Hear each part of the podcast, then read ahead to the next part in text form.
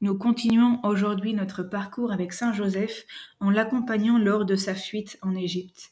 Vous pouvez trouver ce passage dans l'évangile de Saint Matthieu au chapitre 2, des versets 13 à 23 et nous lirons ensemble les trois premiers. Après leur départ, voici que l'ange du Seigneur apparaît en songe à Joseph et lui dit Lève-toi, prends l'enfant et sa mère et fuis en Égypte. Reste là-bas jusqu'à ce que je t'avertisse car Hérode va rechercher l'enfant pour le faire périr. Joseph se leva. Dans la nuit, il prit l'enfant et sa mère et se retira en Égypte, où il resta jusqu'à la mort d'Hérode pour que soit accomplie la parole du Seigneur prononcée par le prophète D'Égypte j'ai appelé mon fils. Voilà, pour le commentaire de l'Évangile, nous allons attacher notre attention premièrement à un indicateur temporel, puis à quatre verbes et à un lieu géographique.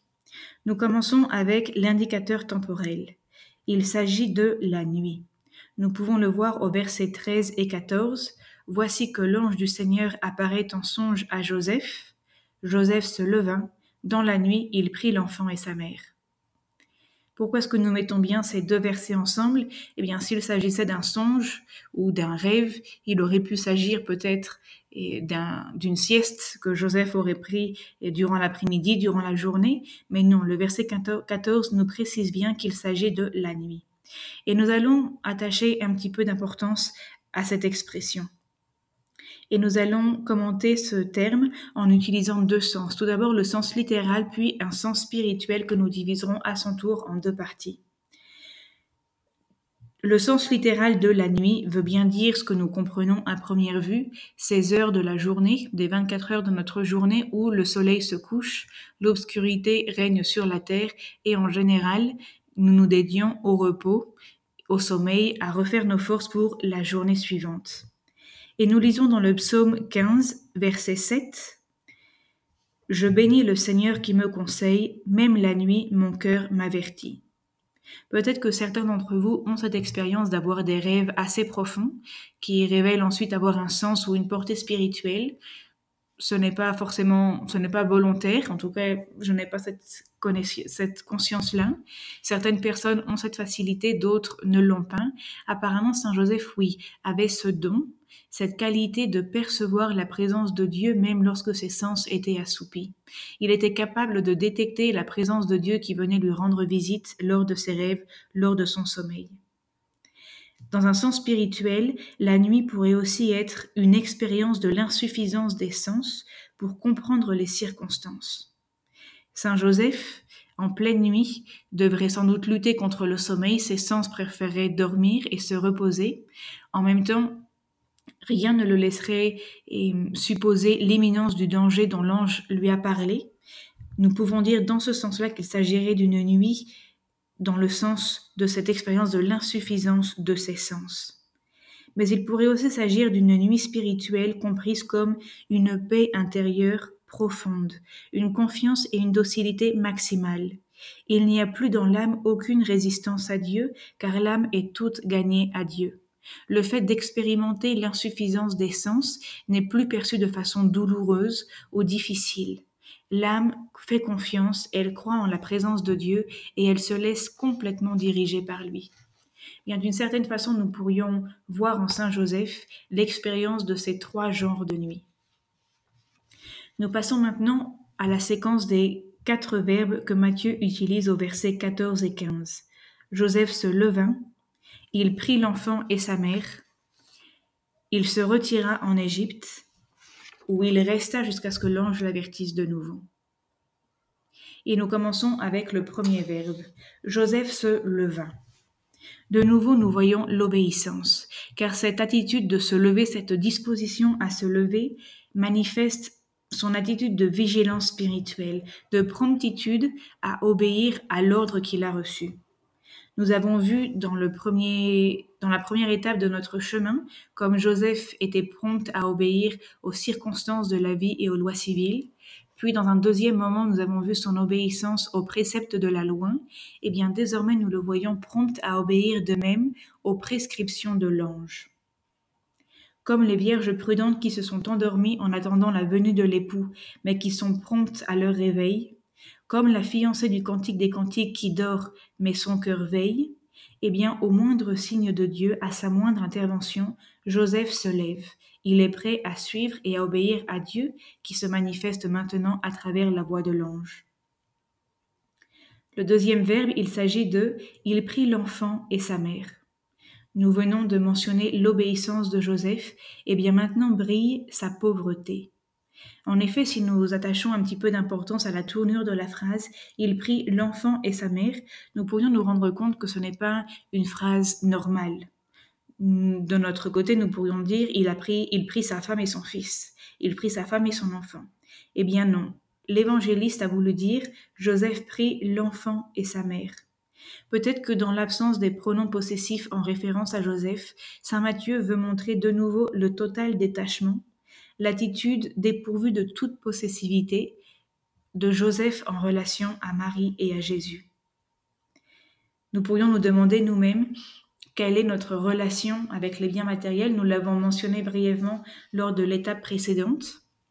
Mais en général, nous sommes très peu habitués à perdre des biens matériels. Nous sommes plutôt habitués à accumuler, à acquérir, à chercher à avoir plus de choses, ou, des, des choses chaque fois meilleures que les précédentes. Et nous sommes peu habitués à renoncer, à nous défaire du, superflu. Nous n'aimons pas sentir ou expérimenter qu'il nous manque quelque chose. Et nous pouvons nous en rendre compte, par exemple, si vous perdez vos clés de voiture, si votre téléphone portable tombe et l'écran s'effrite, si vous laissez, si vous renversez un verre d'eau sur votre ordinateur portable, si vous perdez par exemple un pull en l'envoyant, en, le mettant en machine et en laissant trop fort, eh bien voilà, lorsque nous perdons des choses qui nous sont chères, quelle est notre réaction? Et ceci pourrait être un indicateur de notre relation avec les biens matériels. Quant à Saint Joseph, en se réveillant en plein milieu de la nuit, il n'a pas beaucoup de temps pour faire ses valises et pour prendre avec lui toutes ses affaires. Il prend par contre ce qui est le plus important pour lui, qui est l'enfant et sa mère. Nous passons au verbe suivant, il se retira en Égypte. Et d'une part, nous voyons ici que Saint Joseph ne calcule pas ses efforts. Il se lève, il part et il part vite. Il obéit, comme nous l'avons dit, à la voix de l'ange. Cependant, il y a quelque chose de plus dans cette phrase, que peut-être nous ne percevons pas à la première lecture. En effet, l'ange lui a dit qu'il fallait partir parce que Hérode allait chercher tuer l'enfant.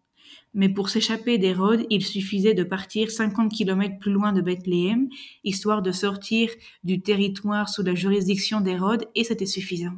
Joseph aurait pu se dire, eh bien, l'heure est arrivée de retourner à Nazareth. Et cependant, non. L'ange lui dit de partir en Égypte. Et si il semble y avoir une exagération dans l'ordre, si il n'y a pas de raison rationnelle, nous pourrions dire, dans cette indication, c'est qu'il doit y avoir un besoin spirituel et Saint Joseph se met en route. Saint Joseph part aussi loin que l'ange lui demande pour le temps que l'ange lui demandera. Et pourquoi l'Égypte? Eh bien, pour certaines personnes dans l'Ancien Testament, l'Égypte a été une terre d'abondance, une terre de vie, une terre d'accueil. Elle l'a été par exemple pour Abraham et pour Sarah. Elle l'a été aussi pour José, pour Joseph, le fils de Jacob, lorsqu'il a été question de survivre au temps de famine. Mais plus tard, l'Égypte a aussi été un temps, un, lieu d'esclavage, de souffrance, de péché. Et en définitive, l'Égypte s'est aussi transformée dans le symbole maximum de la mort et de l'éloignement de Dieu. En allant alors en Égypte, Dieu nous montre qu'il est prêt à assumer toutes nos conditions. Il n'y a pas d'endroit où nous puissions être, où nous nous sentions tellement loin de Dieu que Dieu ne puisse nous rejoindre. Lors de l'adoration des mages et des bergers, Joseph a ouvert la porte pour recevoir ceux qui venaient adorer l'enfant Jésus. Et eh bien, lors de ce passage, c'est Joseph qui se met en route pour emmener Jésus et Marie dans les endroits retirés de la présence de Dieu. Plus tard, à d'autres endroits aussi dans l'Écriture sainte, nous écoutons d'autres passages. Nous avons bien écouté d'Égypte j'ai appelé mon fils d'Égypte, c'est-à-dire l'endroit de la mort. De la mort, je t'ai sauvé. Nous pouvons à ce propos nous rappeler de la fin des évangiles lorsque Joseph d'Arimathie, de nouveau un autre Joseph dans l'écriture sainte, est, est à côté de Marie lors de la mort de Jésus et demande la permission à Pilate de déposer le corps de Jésus dans la tombe, la tombe, un autre pays d'Égypte, cette Égypte qui symbolise, comme nous l'avons dit, la mort. Et puis il y a encore un autre passage dans l'Apocalypse, ce passage où nous voyons un, dragon menacer une femme qui est enceinte sur le point de mettre au monde son enfant, et le passage nous dit que mystérieusement elle fut emmenée au désert, et ainsi elle fut préservée de la menace du dragon. Eh bien, d'une certaine façon, lors de ce passage dans la fuite en Égypte, de nouveau Marie et l'enfant Jésus sont mystérieusement sauvés par l'intervention de Joseph, qui obéit à, à l'ordre qu'il a reçu de l'ange ou de Dieu à travers l'ange. Nous pourrions maintenant essayer de faire quelques applications pour notre propre vie personnelle. Tout d'abord en reprenant le sens de la nuit. Parfois dans notre vie spirituelle, nous expérimentons aussi des passages à vide, des passages de ténèbres, des passages d'obscurité, des moments de doute où nous ne comprenons pas vraiment ce qui peut nous arriver. J'ai parlé de la vie spirituelle, mais parfois ça peut être une vie spirituelle incarnée dans des situations très concrètes de notre vie, des difficultés au travail, des difficultés de santé, des difficultés familiales, et nous sentons qu'il y a une certaine tension, il y a des difficultés que nous avons besoin de résoudre, ou si ceci n'est pas en notre pouvoir, que nous avons eh, besoin de, de supporter pour le temps qu'elles durent.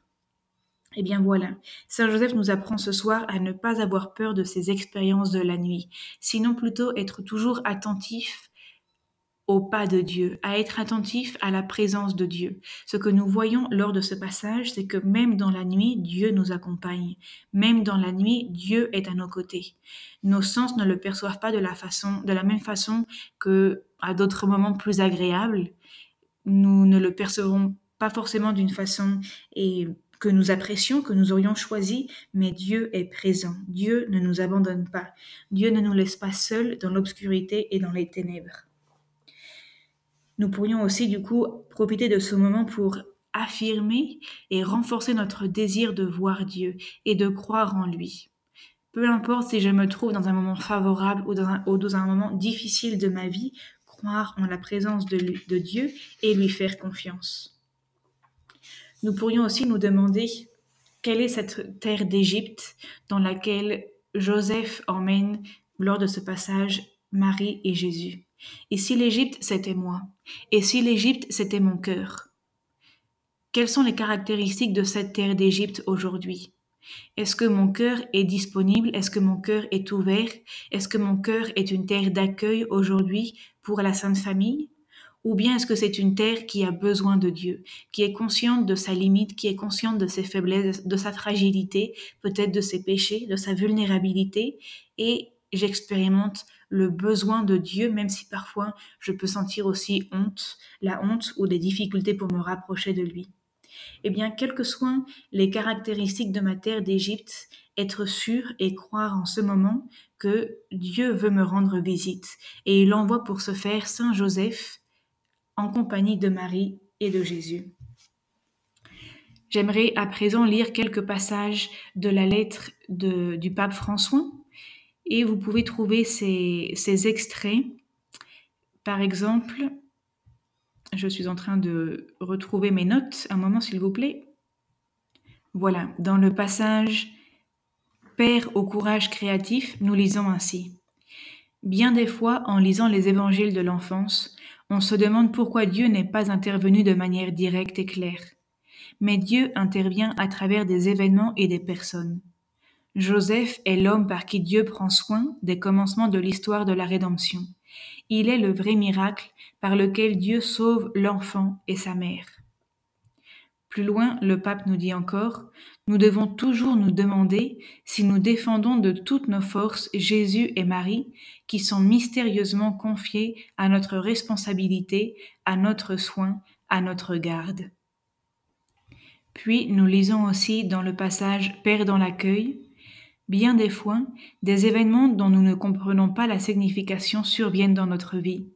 Notre première réaction est très souvent celle de la déception et de la révolte. Joseph laisse de côté ses raisonnements pour faire place à ce qui arrive, et aussi mystérieux que cela puisse paraître à ses yeux, il l'accueille et en assume la responsabilité. Et plus loin, la vie spirituelle que Joseph nous montre n'est pas un chemin qui explique, mais un chemin qui accueille. C'est seulement à partir de cet accueil, de cette réconciliation, qu'on peut aussi entrevoir une histoire plus grande, un sens plus profond. Il faut laisser de côté la colère et la déception, et faire place sans aucune résignation mondaine, mais dans une force pleine d'espérance à ce que nous n'avons pas choisi et qui pourtant existe.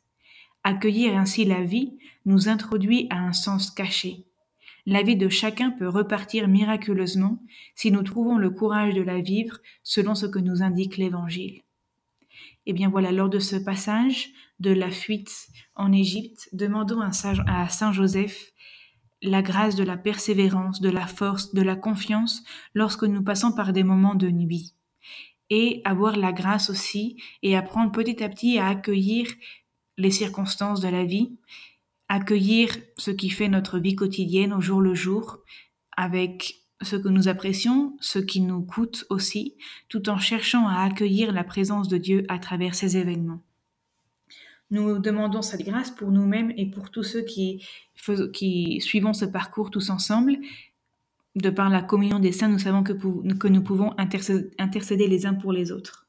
Je vous souhaite une bonne réflexion personnelle et nous nous retrouverons la prochaine fois pour méditer sur l'annonciation et l'annonce de l'ange à Joseph.